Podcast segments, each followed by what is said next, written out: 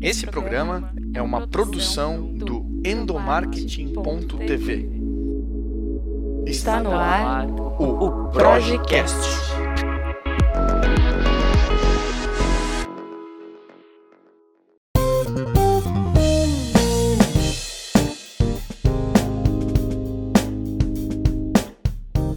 Oi pessoal, tudo bem com vocês? Eu sou o Igor Lima e está no ar o Projecast, o podcast da Projic para falar sobre gestão de pessoas, comunicação interna, liderança e todos esses assuntos que envolvem o mundo corporativo. E no episódio de hoje, especial diretamente do Concar, o maior congresso de gestão de pessoas do sul do país, eu recebo Brenda Giuriolo. Olha, Brenda, eu fiquei decorando esse seu sobrenome para falar sem travar. Acertei, né? Nota mil, tá tudo Maravilha, certo. Brenda, Obrigada seja muito bem-vinda, viu? E a gente vai falar nesse episódio sobre salário emocional, mas salário emocional, da onde que esse termo surgiu, por que, que ele é tão importante e por que, que ele está sendo falado no maior congresso de gestão de pessoas. Bem, mas antes da gente entrar aí nessas minhas dúvidas, Deixa eu apresentar rapidamente você, Brenda, para a galera. Rapidamente, uma mini biografia. A Brenda ela é empreendedora, realizadora e apaixonada por conhecimento e comportamento humano. Ela é fundadora da BG Desenvolvimento Comportamental, uma empresa especializada na, edu na educação comportamental e emocional dos profissionais do Brasil e em Portugal. É especializada também em inteligência emocional, saúde mental, pós-graduada em gestão de pessoas e administradora de formação com experiência em consultoria de gestão de pessoas, de processos de capacitação de líderes e executivos, com ênfase nas competências de inteligência emocional, resiliência e comunicação. E é só uma parte, né? Sim, a gente, a gente explora mais, né? Porque a, a vida é composta por tantas coisas que não é, vai muito além do currículo. E isso também é salário emocional. A gente reconhece Aí, que outras coisas, além do currículo, além da parte técnica da nossa, da nossa apresentação, fazem parte da nossa história. Muito bom. Então vamos começar esse bate-papo Vamos lá. já te perguntando o que é salário emocional. Acho que a gente está muito acostumado a, a falar dentro das empresas sobre as recompensas que elas oferecem para as pessoas colaboradoras, como salário, como dinheiro na conta, que é importante porque os boletos precisam ser pagos, mas a gente também fala sobre as recompensas experimentais, como que hoje a empresa agrega para as suas pessoas é, o seu desenvolvimento profissional, as oportunidades e tudo mais. Tudo isso se encaixa em salário emocional ou vai além disso? Eu acredito que vai um pouquinho além. O que, que acontece? O salário emocional, ele é uma pauta eh, que é muito difícil encontrar bibliografia, referência acadêmica. E eu, e eu gosto de trabalhar sempre com fundamentação para a gente também não ficar inventando e sempre partir de um alicerce que é seguro, né? para vocês terem noção, a maioria das pesquisas e do conteúdo que é produzido é na América do Sul, porém não é Brasil, né? Ah, muito conteúdo Colômbia, Chile e Espanha. Tem grandes autoras também trabalhando esse assunto na Espanha. E, gente, no que, que consiste o salário emocional, tá? Eh, São todas as recompensas, os ganhos não financeiros que as pessoas podem obter em relação ao seu trabalho, que geram motivação, que geram engajamento e que faz com que as pessoas mudem a sua percepção sobre aquilo que fazem. Então, ah, na prática, algumas pessoas confundem, Igor, remuneração flexível com, com salário emocional, né? E aí eu costumo dizer que, que não tem certo e errado, mas tem um alicerce pelo qual o salário emocional ele é mais sutil e ele é muito desafiador de ser ah, entendido e aplicado numa realidade, principalmente de grandes corporações. Por quê? Porque ele é subjetivo e ele é individualizado. Com certeza, se a gente for observar ah, dentro de um conjunto, tá? Para facilitar para quem está entendendo também, o, a primeira vez o assunto. O salário emocional ele é composto por 10 fatores, tá? Então, vou trazer para vocês. A autonomia, que é essa percepção de que eu vou chegar no objetivo e eu tenho essa liberdade de poder contribuir e fazer do meu jeito, então eu não preciso seguir de uma forma pragmática o que o meu líder quer que eu faça. E a gente sai daquela bolha do microgerenciamento, que muitas empresas fazem isso. Existe a criatividade, que é quando eu consigo realmente colaborar, contribuir com esse desenvolvimento. Crescimento profissional, crescimento pessoal, ahn, satisfação, que é o enjoyment, né? E tem a ver muito com a capacidade de relacionamento. Então, é quando eu construo relações uh, saudáveis, confiáveis, e aí entra muito aquela questão de ter amigos no trabalho, né? Que com certeza no endomarketing vocês devem fomentar muito isso. E, e aí a gente tem pertencimento, né? E, e, outros fatores que, que na prática, na maestria, enfim, tem vários. E vocês podem olhar no Insta da BG que tem mais conteúdo sobre isso, que é BG Desenvolvimento. Uh, mas o que, que eu quero dizer? Olhando para esses fatores, a gente consegue observar que, por exemplo, na questão caixinha de sugestões, tá?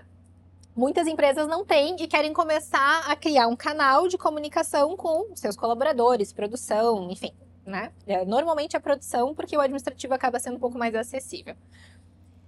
Caixinha de sugestão, na tua opinião, é salário emocional? Depende do, de como é tratado pós a caixinha. Se é só uma caixinha para a pessoa colocar opinião e morrer ali, não. Mas se é um, se é um, um canal para a pessoa ser ouvida, eu acho que sim, porque a gente está trabalhando o pertencimento. Bingo, é isso aí. Ou seja, quando a gente fala de salário emocional, talvez não seja reinventar absolutamente nada que as organizações fazem, mas é dar um novo olhar, trazer uma nova percepção sobre como eu incluo verdadeiramente aquilo que está sendo feito, aquilo que está sendo trabalhado. Então, ele tem essa subjetividade que, como eu falei, é desafiadora, mas é muito interessante quando tu começa a conduzir e ajudar e capacitar os líderes, e aí estar no Concar, né, é justamente para também sensibilizar e conscientizar as pessoas sobre a importância de falar com as suas equipes, desenvolver as suas equipes com base nesses 10 pilares. Então, dali trazem uh, muitas informações para começar a observar o que, que é importante para Brenda. O que, que eu valorizo como benefício emocional, o que, que para mim é importante e, e, o que, que eu tenho e o que, que eu não tenho na organização. E como é que eu posso co-criar com o meu líder e com a empresa para conseguir ser atendida essa necessidade. A gente pode dizer então que um salário emocional está muito conectado com a preocupação genuína com as pessoas? Com certeza. Com certeza, porque tem a ver com o bem-estar e também tem a ver, e essa é a parte que eu gosto muito também. Não é só responsabilidade do RH cuidar do salário emocional. E às vezes as pessoas adoram terceirizar, né? Uh, não, aqui o indivíduo é como felicidade. É, dentro do salário emocional surgiu como um produto do estudo da felicidade corporativa. Foi daqui que surgiu. Por quê? Porque felicidade, claro que eu tenho, eu posso criar gatilhos para fomentar motivação, engajamento, produtividade no contexto de trabalho. Agora, se a pessoa não se conhece o suficiente para saber o que, que faz ela feliz, o que, que ela gosta, o que, que ela não gosta, a empresa pode criar o que for, né, mirabolante ou simples, talvez não vai ajudar essa pessoa a, a se elevar, a se conhecer. Então, eu gosto muito porque existe essa corresponsabilização de que não existe salário emocional se o indivíduo não se permite acessar isso. Eu acho que um ponto que a gente pode trazer para a nossa conversa e que pode trazer vários insights para as pessoas, de que de fato está muito conectado com a área de pessoas e cultura, porque de nada adianta eu, como endomarketing, como gestão de pessoas, como RH, querer trazer o salário emocional para minha empresa se ela não está, é, de certa forma, é, conectada com a cultura organizacional. De nada adianta eu querer trazer um desenvolvimento, gerar pertencimento como área, sendo que o macro é tóxico, é, é, é pressão, não tem esse olhar humanizado. Então, quando a gente fala de salário emocional, não é necessariamente uma responsabilidade de RH, mas uma iniciativa de RH para envolver todas as áreas nessa preocupação e nessa gestão humanizada, mais ou menos, né? A, a, a, grande questão, Brenda, é como que hoje as pessoas que cuidam de outras pessoas podem levantar essa bandeira e mostrar para as lideranças e mostrar para as áreas de negócio que salário emocional é sim estratégia para a corporação e principalmente é um diferencial competitivo no mercado para reter e, reter e atrair talentos. Existem várias pesquisas que são desenvolvidas que correlacionam salário emocional com produtividade, com uh, diminuição de absenteísmo, uh, tem a ver com bem-estar. Os indicadores eles são muito parecidos com aquilo que, que toda empresa deseja, né? Que tem a ver com essa felicidade, com esse engajamento. E com a saúde mental, que é outra pauta super importante, saúde física e mental, né?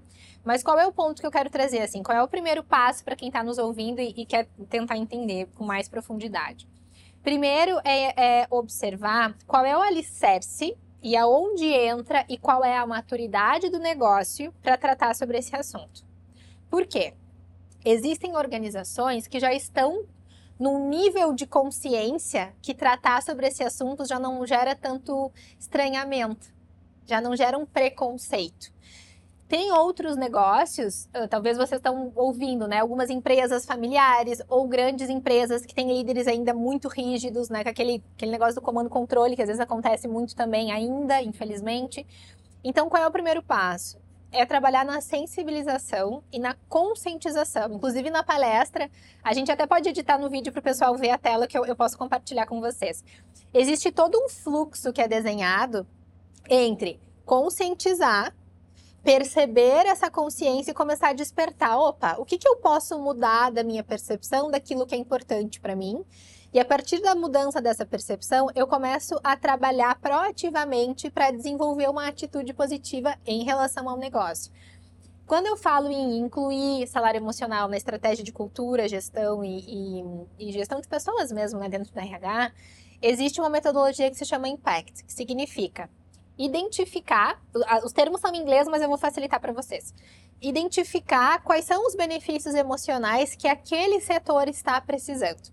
Quando a gente trata num nível de corporação mais global, acaba ficando muita informação. Então, a primeira dica que eu dou para vocês é: façam um projeto piloto com um setor, para se experimentar, para tirar as dúvidas, para conhecer. E é claro, a BG também pode apoiar muito nesse processo de começar a entender como colocar esse, esse olhar para dentro do negócio. Porque existe um assessment que mede salário emocional, só que ele não foi validado em português. Ele só funciona em inglês e em espanhol, que é o barômetro emocional. Vocês podem dar um Google nesse nome. Barômetro emocional.